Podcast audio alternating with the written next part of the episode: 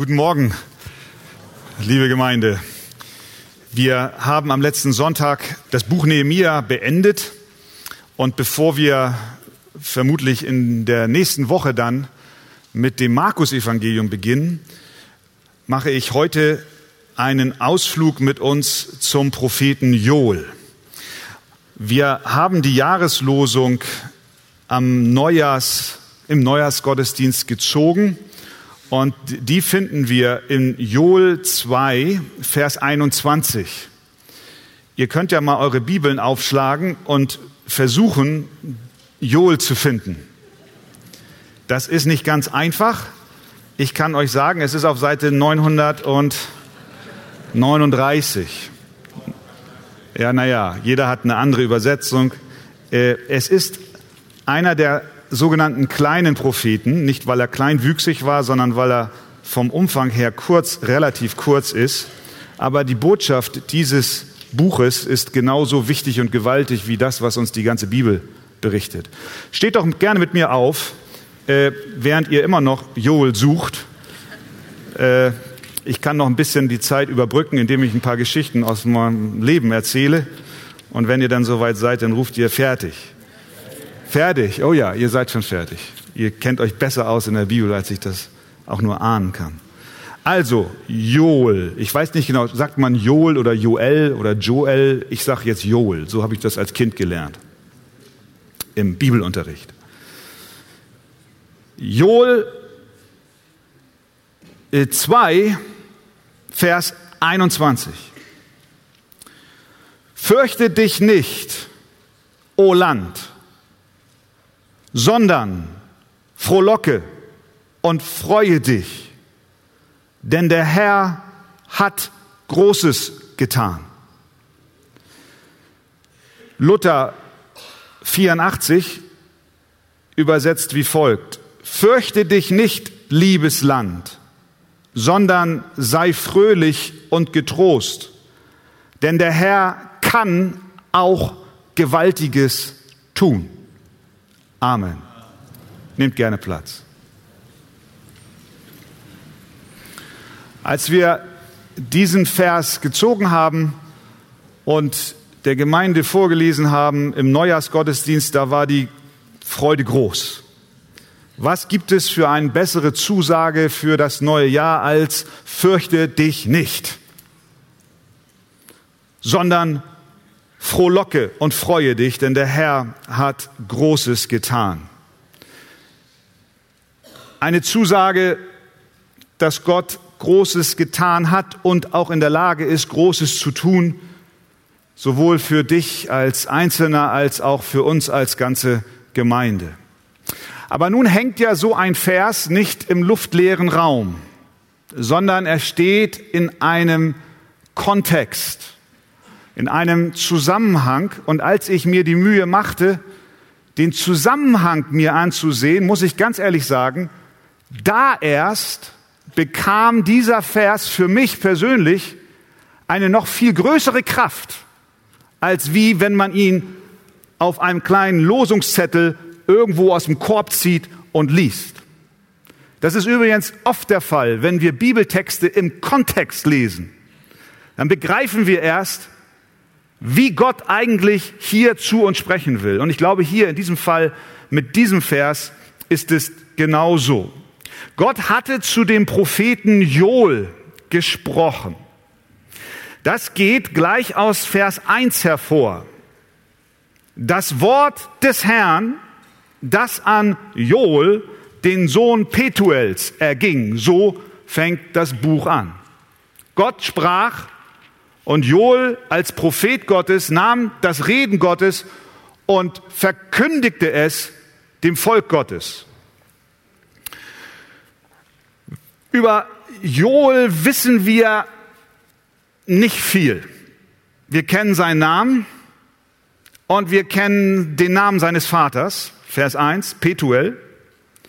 Aber ansonsten haben wir keine exakten und genauen Angaben. Wir können ahnen und kombinieren, wann er etwa lebte und wo er etwa lebte, aber ganz exakt wissen wir es nicht.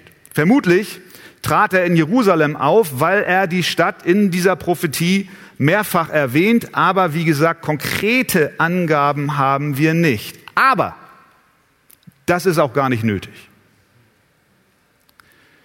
Denn die Botschaft, die Joel Israel brachte, ist absolut zeitlos.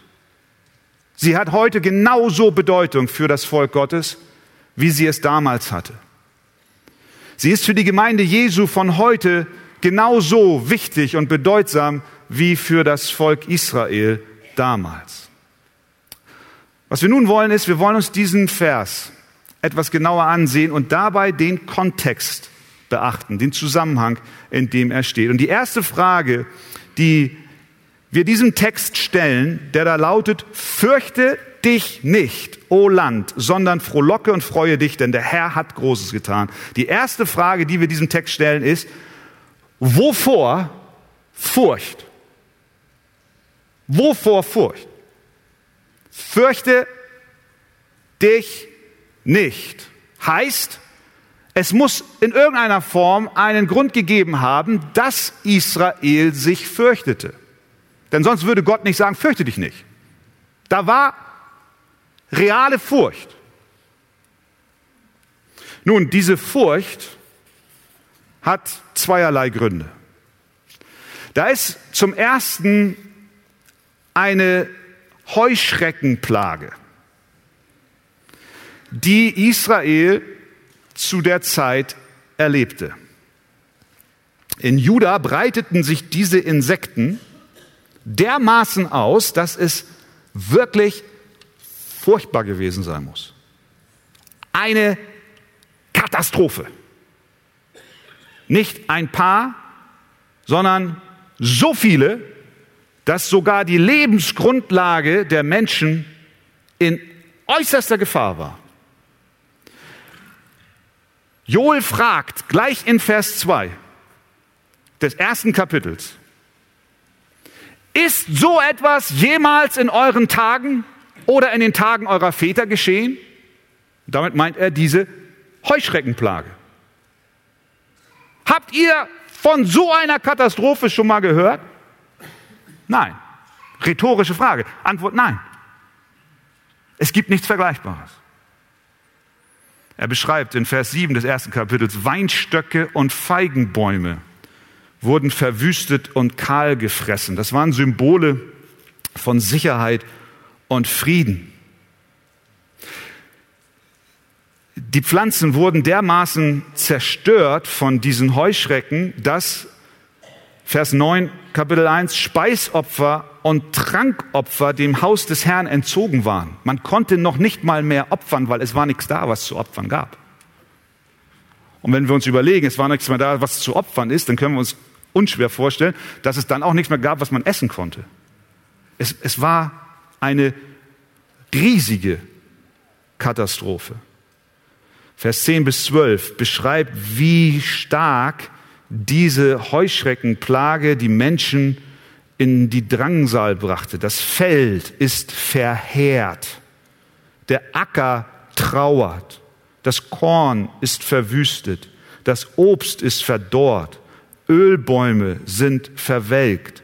Bauern sind enttäuscht. Winzer jammern wegen des Weizens und der Gerste. Die Ernte des Feldes ist verloren, der Weinstock ist verdorrt, der Feigenbaum verwelkt, Granatbäume, Palmen und Apfelbäume, alle Bäume des Feldes sind verdorrt. Ja, sagt er. Den Menschenkindern ist die Freude vergangen.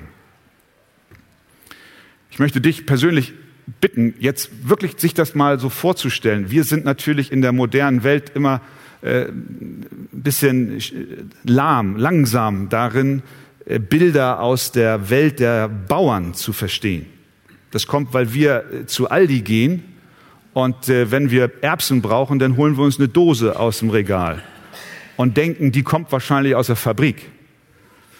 Aber die Erbse wächst nicht in der Fabrik, sondern irgendwo mit Erde und Wasser Gewächshäusern. Ja, ja, ich weiß. Es gibt auch Gewächshäuser. Aber auf den Feldern Wir haben es in diesem Jahr im Sommer erlebt, wenn die Dürre kommt, dann werden wir plötzlich aufmerksam. Warum? Vielleicht noch nicht, weil wir Hunger fürchten, sondern weil wir erstmal erhöhte Kosten für unser Portemonnaie fürchten, weil die Kartoffeln werden knapp und deswegen teurer. Aber wenn das ein Jahr ums andere kommt, dann wird es nicht nur knapp und teurer, sondern ist irgendwann nichts mehr da. Und für die Menschen damals war das die Lebensgrundlage. Die Existenz war bedroht. Und tatsächlich wissen wir, dass Heuschreckenplagen bis heute, besonders in Afrika, die Lebensgrundlage von, von Millionen von Menschen bedrohen. Eine der bisher größten dokumentierten Schwärme Heuschrecken ließ sich im Jahr 1784 in Südafrika nieder. Nur, dass wir mal eine Idee haben, mit welchen Mengen wir hier zu rechnen haben. Nun, das ist jetzt wohl der größte jemals dokumentierte Schwarm, aber damals bedeckten über 300 Milliarden Insekten 3000 Quadratmeter Land. Ihre Fressgier, ihrer Fressgier fielen täglich rund 600.000 Tonnen Pflanzen zum Opfer. Der Wind trieb den Schwarm aufs offene Meer hinaus. Die toten Insekten wurden mit der Flut wieder ans Land gespült. Sie türmten sich am Strand auf einer Länge von 80 Kilometer, ein Meter hoch auf. Das ist eine Plage, ja? Das ist wirklich eine Plage. Und zurück bleibt totale Ödnis, nichts. Heulende Bauern und jaulende Säufer, wie Joel übrigens sagt, die keinen Wein mehr haben zum Trinken. Wir haben hier wirklich allen Grund anzunehmen, dass es sich hier in der Beschreibung in Kapitel 1 um eine wirklich reale Heuschreckenplage handelt, die Joel sah und erlebte und auch seine Landsleute. Aber das ist nur die eine Seite der Furcht, die Israel hatte. Wie geht's jetzt weiter? Es gibt eine zweite Komponente, denn für den Propheten war diese Katastrophe lediglich ein Schatten auf ein anderes Ereignis, was noch vor ihnen lag. Und das ist der Tag des Herrn, wie Joel es hier bezeichnet. Diese große Verwüstung durch diese furchtbaren Heuschreckenschwärme haben Joel veranlasst, über Gottes letztliche Absichten nachzudenken, nämlich Gericht zu halten. Die Zerstörung, so Joel, die durch Gottes Gericht kommt und auf dem Weg zu dem sündigen Volk war, diese Zerstörung ist weitaus größer als alles, was diese Heuschreckenplage jemals fabrizieren konnte.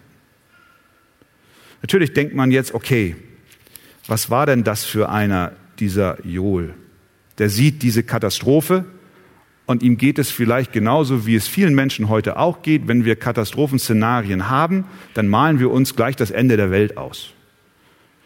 Ich erinnere mich an, an die Reaktorkatastrophe in Fukushima.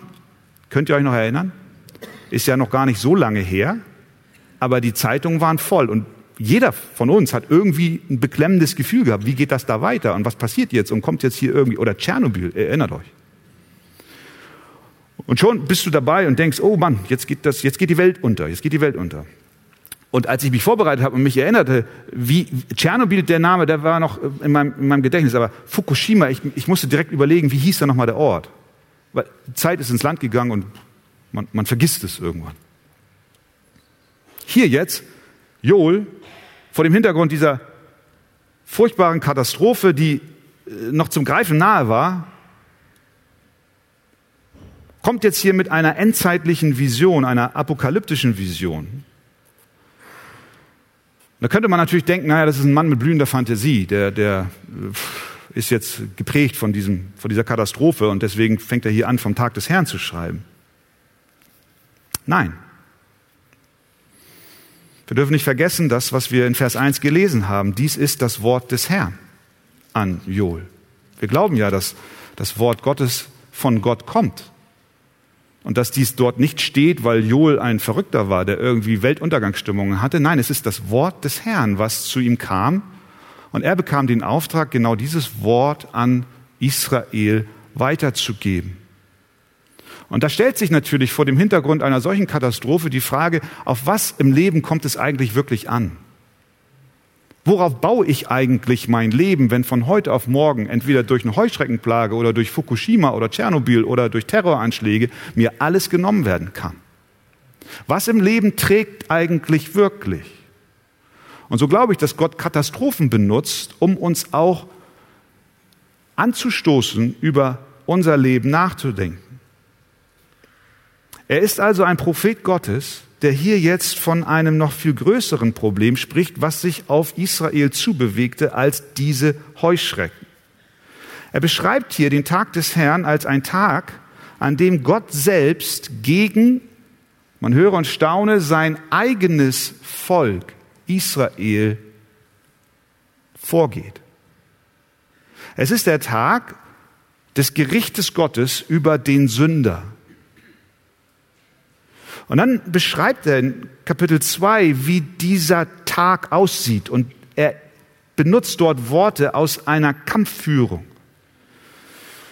Er schreibt, dass der Herr in seinem Gericht gegen die Sünder vorgeht, indem er eine Armee sendet, Vers 11, Kapitel 2, ein sehr großes Heerlager, das gewaltig ist. Es ist sehr groß und gewaltig und es, dieses Heer, vollstreckt das Wort Gottes. Das ist also eine Armee, die im Auftrag Gottes unterwegs ist. Diese Armee zieht gegen Israel in den Kampf, um sie zu schlagen. Dieser Tag ist, Joel schreibt, groß und sehr schrecklich. Es ist ein, Zitat, finsterer und dunkler Tag, an dem Gott sein Heer gegen sein Volk führt. Ja, Vers 11, groß ist der Tag des Herrn und sehr schrecklich. Und dann beschreibt Joel, wie diese Gerichtsarmee Gottes vorgeht. Ist hochinteressant zu lesen. Sie ist bestens organisiert. Die Krieger kommen, wie, Zitat, rasselnde Streitwagen über die Höhen der Berge. Wie Helden laufen sie, wie Krieger ersteigen sie die Mauer. Stellen wir uns eine Stadtmauer vor und sie steigen unaufhaltsam diese Mauer empor. Die Soldaten dieser Armee dringen in die Stadt, erklimmen die Häuser, steigen wie Diebe zum Fenster ein. Sie sind so organisiert, Vers 8, dass keiner den anderen drängt. Das heißt, sie stellen sich nicht bei all dem Gewühl gegenseitig ein Bein. Jeder geht seine eigene Bahn. Zwischen den Wurfgeschossen, wahrscheinlich Abwehrgeschosse, stürzen sie hindurch und lassen sich nicht aufhalten. Dieses Gericht ist so schrecklich, dass Vers 10, Kapitel 2, sogar die Erde erbebt, der Himmel erzittert, Sonne und Mond sich verfinstern und die Sterne ihren Schein verlieren. Mit anderen Worten, Gottes Heiligkeit bekämpft hier rigoros alles Böse. Im zweiten Teil des Buches auch die Nation und hier zunächst macht er auch vor seinem eigenen Volk nicht Halt. Und während Joel dieses schreckliche Gericht beschreibt, vor dem Hintergrund dieser furchtbaren Katastrophe, die über die Heuschrecken hineingebrochen ist, während er diese Vision von Gott hat, wie der Herr selbst seine Armeen zum Gericht über den Sünder schickt, da ruft er aus, ach was für ein Tag. Ja, der Tag des Herrn ist nahe. Er kommt als eine Verwüstung vom Allmächtigen. Und er fügt hinzu, ja, groß ist der Tag des Herrn und sehr schrecklich. Wer kann ihn ertragen?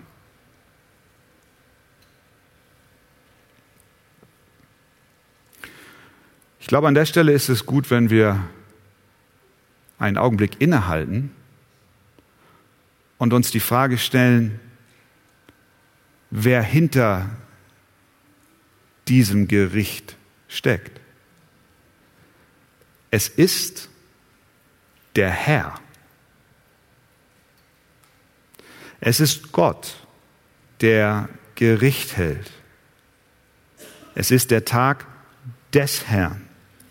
Er kommt als eine Verwüstung, der Tag kommt als eine Verwüstung vom Allmächtigen.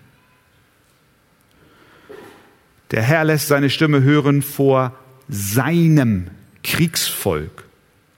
Sein Heerlager ist gewaltig und es vollstreckt sein Wort. Sehen wir? Gott ist der Befehlshaber, der hier Gericht bringt. Es kommt von Gott. Heute in Deutschland wird so ein Gott nicht gern gesehen. Man kann sich kaum vorstellen, dass Gott so etwas tun könnte.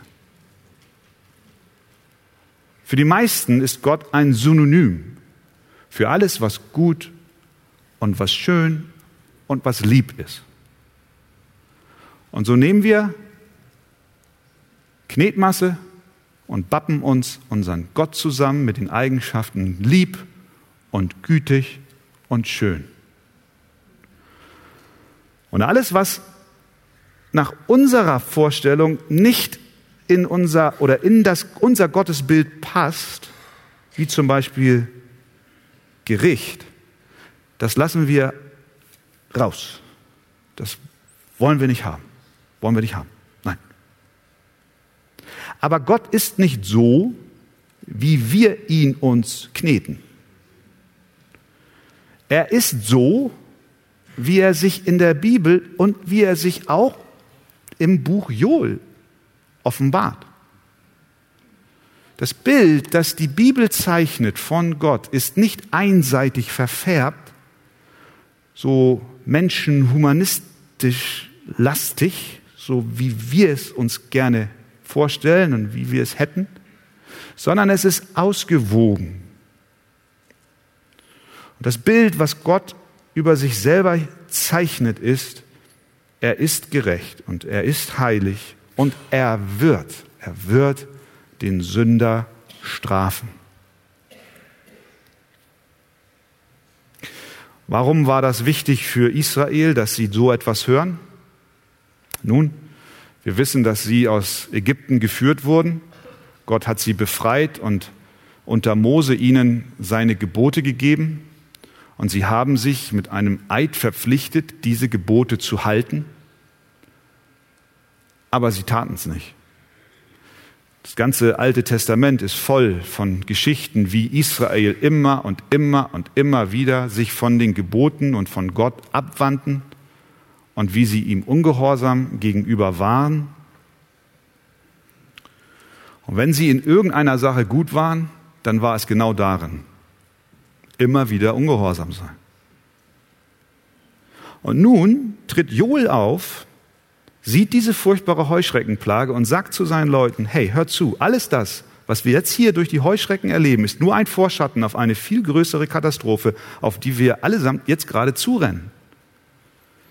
Denn Gott wird ein furchtbares Gericht über den Sünder halten.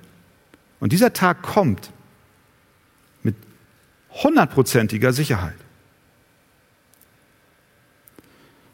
Diese gerechte Verdammnis für die Schuld Israels, aber auch für unsere Schuld war der Grund, warum sie alle Berechtigung hatten, sich zu fürchten. Auch wir haben Grund, uns zu fürchten. Vor Gott und seinem Gericht. Wir müssen tatsächlich, so komisch es sich anhört, wir müssen vor Gott gerettet werden. Von Gott und seinem Gericht gerettet werden. Gott ist hinter uns her. Mit einer Unnachgiebigkeit, einer Unnachlässigkeit. Er sendet seine Armeen Wer kann ihn ertragen? Aber das, ihr Lieben, ist ja nur ein Teil des Verses. Denn der Vers heißt insgesamt, fürchte dich nicht, sondern frohlocke und freue dich, denn der Herr hat Großes getan.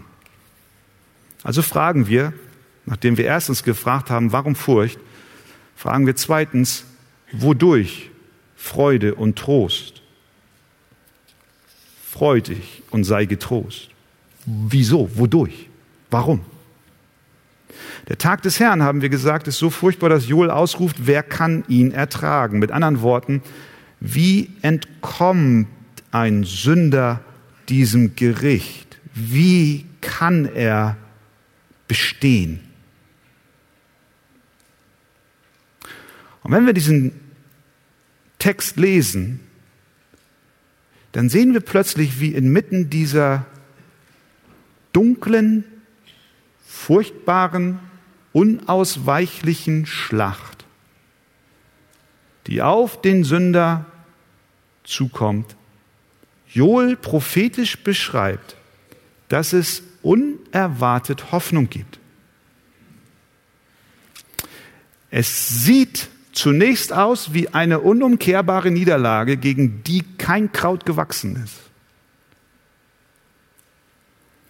Doch plötzlich hört man eine Stimme inmitten des Schlachtgetümmels. Joel 2, 12. Doch auch jetzt noch spricht der Herr, kehrt um zu mir von ganzem Herzen, mit Fasten, mit Weinen, mit Klagen. Zerreißt eure Herzen und nicht eure Kleider und kehrt um zu dem Herrn, euren Gott. Gott zeigt, trotz des eigentlich unabwendbaren Verderbens hier jetzt dennoch einen Ausweg. Der eben noch verdunkelte Himmel öffnet sich und Gott der Allmächtige spricht und er zeigt uns einen Weg raus aus dem Gericht.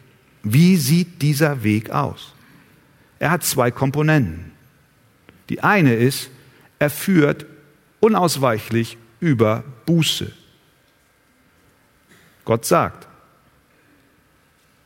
Doch auch jetzt noch, kehrt um zu mir von ganzem Herzen, mit Fasten, mit Weinen, mit Klagen. Zerreißt eure Herzen, nicht eure Kleider, kehrt um zu dem Herrn, euren Gott.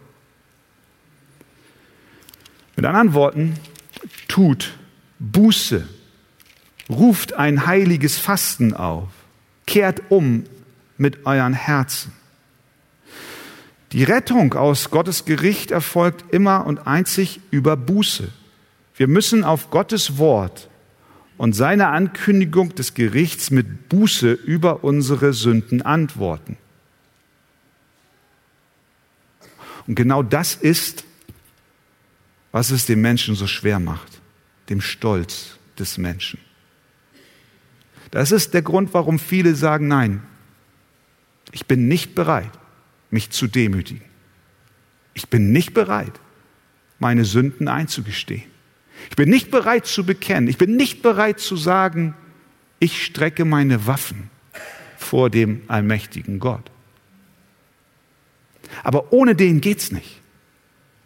Buße ist unausweichlich. Damals war es üblich, als Zeichen der Buße seine Kleider zu zerreißen. Es war ein äußeres Zeichen der absoluten Verzweiflung. Aber Gott sagt hier, er will nicht nur äußere Zeichen der Buße, sondern inneren Zerbruch. Er sagt, zerreißt eure Herzen und nicht eure Kleider, spricht der Herr. Äußere Zeichen wie Weinen und Fasten und Klagen sind in Ordnung. Aber nur, wenn sie aus einem ehrlichen Herzen kommen. Deswegen zerreißt eure Herzen. Der Weg aus dem Gericht Gottes geht nur über Buße. Unsere Herzen müssen zerbrechen. Denn unsere Herzen sind es, die dem Bösen zugeneigt sind, die sich dem Bösen zuwenden und an das Böse hängen und an alles, was gegen Gott und sein Wort gerichtet ist. Unser Stolz, unsere Sorgen, unsere Geldliebe, unser Neid, unser Zorn, unsere Augenlust, unsere Lüge, unsere Untreue, alles, was uns von Gott abbringt, echte Buße bekennt, die Sünde des Herzens und wendet sich von ihr ab. Es ist auch ein Abwenden, ein Umkehren, ein von der Sünde abwenden hin zu Gott. Es ist auch eine praktische Vorgehensweise. Es ist nicht nur ein leises Gebet vor mir her gebetet. Ja, es ist ein Bekenntnis.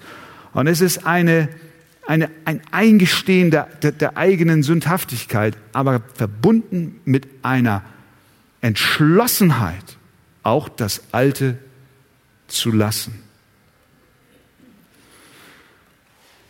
Hier wird uns im Buch Joel gezeigt, dass Gottes Gericht unausweichlich ist. Aber dass er doch uns einen Weg aus diesem Gericht zeigt, den wir durch Buße einschlagen können. Und das ist nicht nur einmalig in unserem Leben nötig, sondern immer und immer wieder benötigen wir die Erneuerung unseres Herzens. Deswegen sagt Jesus, selig sind die reinen Herzens sind, denn sie werden Gott schauen. Spurgeon hat gesagt, nach Herzensreinheit sollen wir vor allem streben. Wir müssen innerlich durch den Geist und das Wort rein gemacht werden. Dann werden wir äußerlich durch Hingabe und Gehorsam rein sein. Und deswegen sollte unser Gebet lauten, Herr, schaff in uns, schaff in mir ein reines Herz. Und gib mir einen neuen, beständigen Geist, auf das wir dich schauen. Also, nur so konnte man und können wir dem Gericht Gottes entfliehen und für immer gerettet sein, indem wir Buße tun. Das ist, was Gott hier sagt. Und die zweite Komponente, wie wir aus dem Gericht Gottes entfliehen können, ist der Glaube. Wir brauchen Buße und wir brauchen Glauben. Wir brauchen Glauben. Beides. Es gibt nämlich im Buch Joel in Kapitel 3, Vers 5 diese wunderbare Verheißung, die kennen wir alle. Und es wird geschehen. Jeder, der den Namen des Herrn anruft, wird gerettet werden. Im Neuen Testament zitiert Paulus genau diesen Vers in Römer Kapitel 10. Und er erklärt uns dort, was es bedeutet, den Herrn anzurufen. Es bedeutet nichts anderes, als an Jesus zu glauben. Deswegen komme ich auf Glauben, weil Paulus uns das erklärt, was es heißt, den Herrn anzurufen. Er sagt in Römer Kapitel 10, denn wenn du mit deinem Mund Jesus als den Herrn bekennst und in deinem Herzen glaubst, dass Gott ihn aus den Toten auferweckt hat, so wirst du gerettet werden. Und dann zitiert er später, dass dieser Glaube für alle da ist. Alle haben denselben Herrn, ob Juden oder Griechen, der reich ist für alle, die ihn anrufen. Denn, Zitat, jeder, der den Namen des Herrn anruft, wird gerettet werden. Das heißt, den Namen des Herrn anrufen bedeutet, ihm zu vertrauen, zu ihm zu beten, ihn als den Herrn anzunehmen und sich ihm ganz und gar zur Verfügung zu stellen. Wie kommen wir aus dem Gericht Gottes? Durch Buße und durch Glauben an Jesus Christus. Warum Jesus?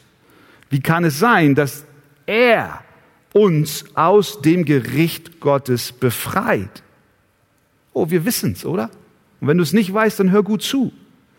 Es kann nur durch den Glauben an Jesus geschehen, weil Jesus Christus an unserer Stelle das schreckliche Gericht Gottes ertragen hat. Das ist der Punkt.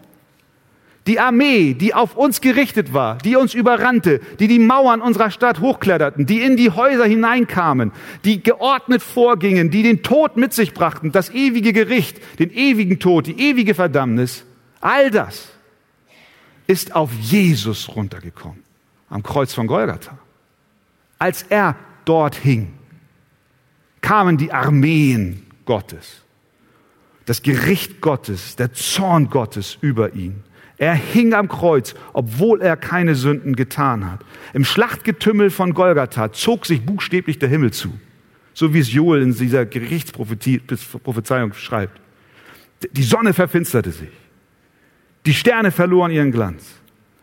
Auf Golgatha zog sich der Himmel über ihn zu.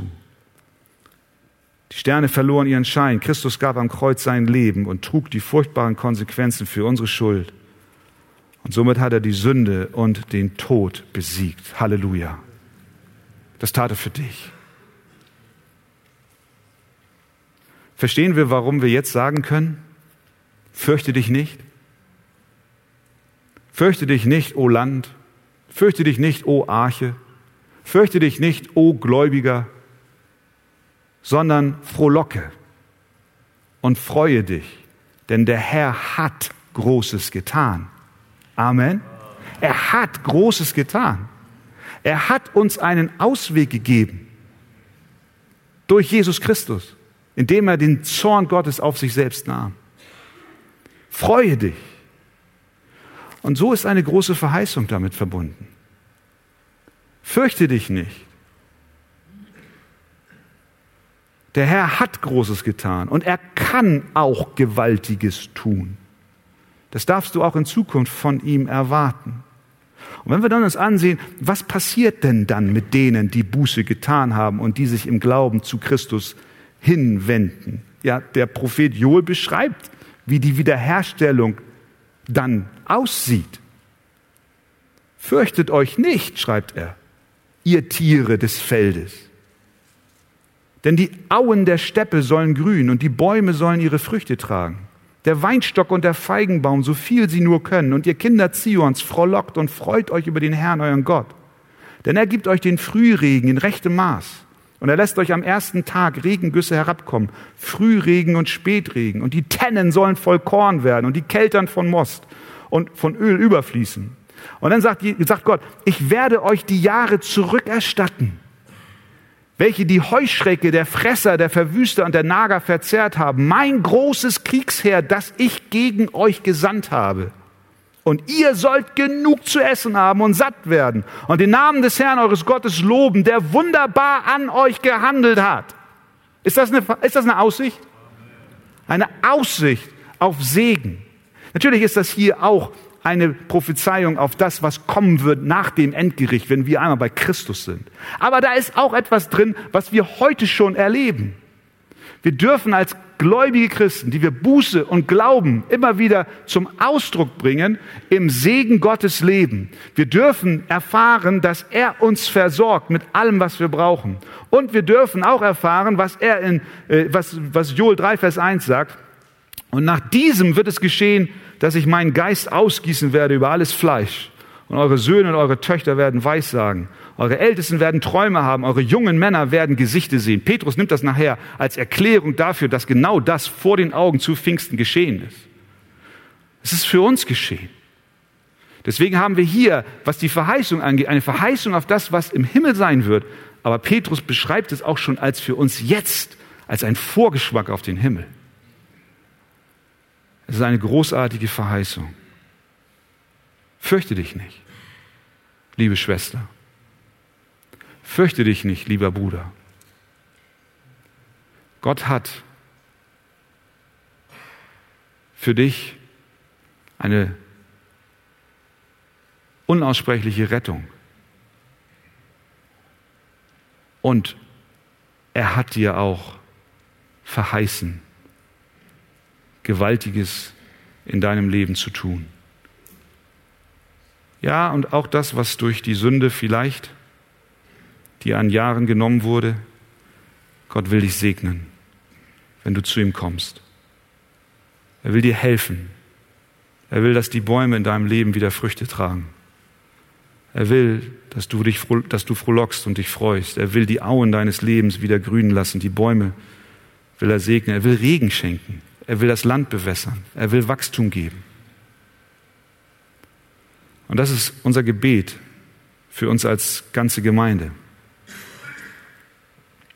Deswegen zum Schluss. Drittens, was nehmen wir mit als Gemeinde aus diesem Vers für das Jahr 2019? Erstens, im neuen Jahr wollen wir uns als Christen der Arche immer wieder reinigen lassen. Amen. Denn, ja, das Gericht war auch als Warnung für die Nation, aber auch Israel gegeben. Gott kündigte bei fehlender Buße und nicht vorhandener Umkehr sein Gericht über sein eigenes Volk an. Und so brauchen auch wir beständig und immer wieder umkehrbereite Herzen und unser Gebet sollte sein, Herr, reinige mein Herz. Nimm allen Stolz von mir, dass ich demütig meine Schuld bekenne und an Christus immer wieder glaube. Zweitens, im neuen Jahr wollen wir weiterhin allein Jesus Christus verkündigen. Denn wir haben keine andere Botschaft. Wir entkommen dem Gericht Gottes nur durch Christus. Amen. Deswegen wollen wir als Arche-Gemeinde nicht nur von der Kanzel, sondern jeder einzelne von uns entsprechend dieses Zeugnisses leben. Christus soll verkündigt werden. Denn nur er weil er stellvertretend für uns das Gericht Gottes erduldet hat, kann uns retten. Nur der Glaube an ihn und echte Buße bewahren uns vor dem Gericht Gottes. Diesen Christus predigen wir. Drittens. Und im neuen Jahr wollen wir uns freuen. Und wir wollen jubeln. Denn Gott hat Großes getan.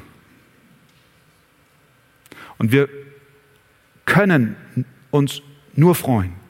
Und wir können nur jubeln, wenn wir nicht vergessen, aus welchem Gericht uns Christus befreit hat. Aus welcher Sünde und aus welcher Verdammnis. Aber dann bleiben wir nicht in der Vergangenheit haften, sondern sagen, danke Jesus, du hast meine Last getragen. Du hast mir Vergebung gebracht. Du hast mich mit dem Vater versöhnt. Und so wollen wir uns freuen und jubeln über das Heil und die gewaltige Rettung, die Gott uns schenkt. Ich bin in der Woche über ein Zitat gekommen, was Ron Kupsch auf seiner Webseite gepostet hat. Ron Kupsch ist äh, auch mit der Arche gut befreundet über Evangelium 21, ein Theologe. Und er zitiert dort einen Pastor, Evangelisten, der schon heimgegangen ist, Klaus Vollmer, mit folgenden Worten. Die Gemeinde, hat der gesagt, hat nichts Großartiges und Faszinierendes an sich. Sie ist die Gemeinschaft von Menschen, die in der Vergebung ihrer Sünden jenen Frieden erfahren haben, von denen eine Welt noch nicht zu träumen wagt. Die Gemeinde hat kein attraktives Aussehen, denn diese Welt ist von lauter Selbstherrlichkeiten bevölkert. Das ist der Grund, warum das Evangelium so ein Fremdkörper ist. Die wenig Interesse an Menschen der Demut und des inneren Friedens haben. Aber in dieser Gemeinde, wo die Demütigen sich versammeln und die Sünder Frieden finden, in dieser Gemeinde wohnt die Gegenwart des Heilands und des Herrn über die ganze Welt. Und nicht, hör mal, die Völker geben der Gemeinde Platz und Recht zum Leben, sondern es ist die Gemeinde, die dieser Welt die Hoffnung und die ewige Rettung zu geben vermag. Nicht die Welt zeigt das Ziel der Geschichte an, sondern es ist die Gemeinde, die der Welt den Weg in die Heimat zu zeigen weiß. Es sind nicht die Mächtigen, die einer Welt in ihren großen Lebensfragen helfen können. Nein und tausendmal nein, sondern es ist die Gemeinde, die jenes Geheimnis in sich erfährt, das allein die Nöte der Menschheit zu lösen vermag. Und das ist Christus. Und so freue ich mich und bin gespannt, was Gott mit uns als Gemeinde tut. Mögen wir treu bleiben, treu sein und erwarten, dass Gott Gewaltiges tun wird. Amen.